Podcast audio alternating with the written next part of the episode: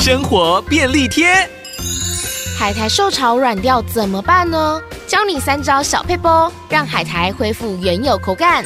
第一招，使用瓦斯炉，转至大火，再离火二十公分左右，两面炙烤大约二十到三十秒，海苔散发出香味就完成了。